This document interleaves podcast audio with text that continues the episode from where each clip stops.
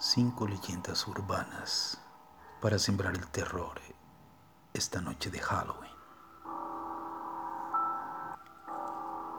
Nuestra primera leyenda se llama La apuesta del cementerio. La siguiente leyenda puede variar, como es normal en la mayoría de las historias populares. Los protagonistas suelen ser una chica con un vestido o un chico con una capa, pero la trama es la misma. Desde F5 nos quedamos con la joven. La protagonista cuyo nombre se desconoce era una joven tímida.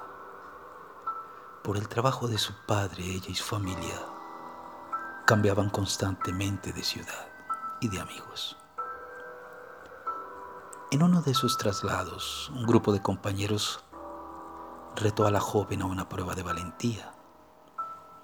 Debía ir al cementerio de noche y clavar una nota en la última tumba del Camposanto en la que decía, yo estuve aquí.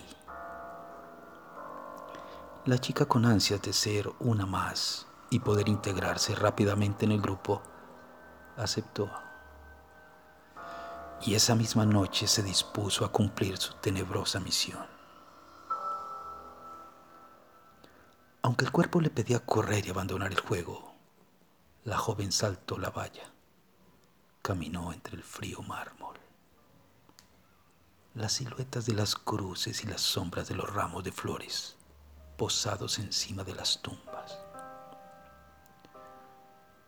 Cuando por fin llegó a la última tumba, sus ojos estaban empañados de lágrimas y sus manos temblaban por el miedo contenido.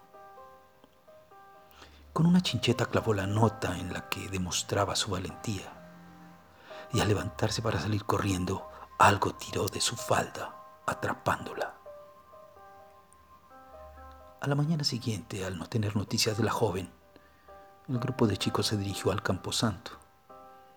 Allí encontraron su cuerpo inerte, con la falda de su vestido clavada con una chincheta a la última tumba del cementerio.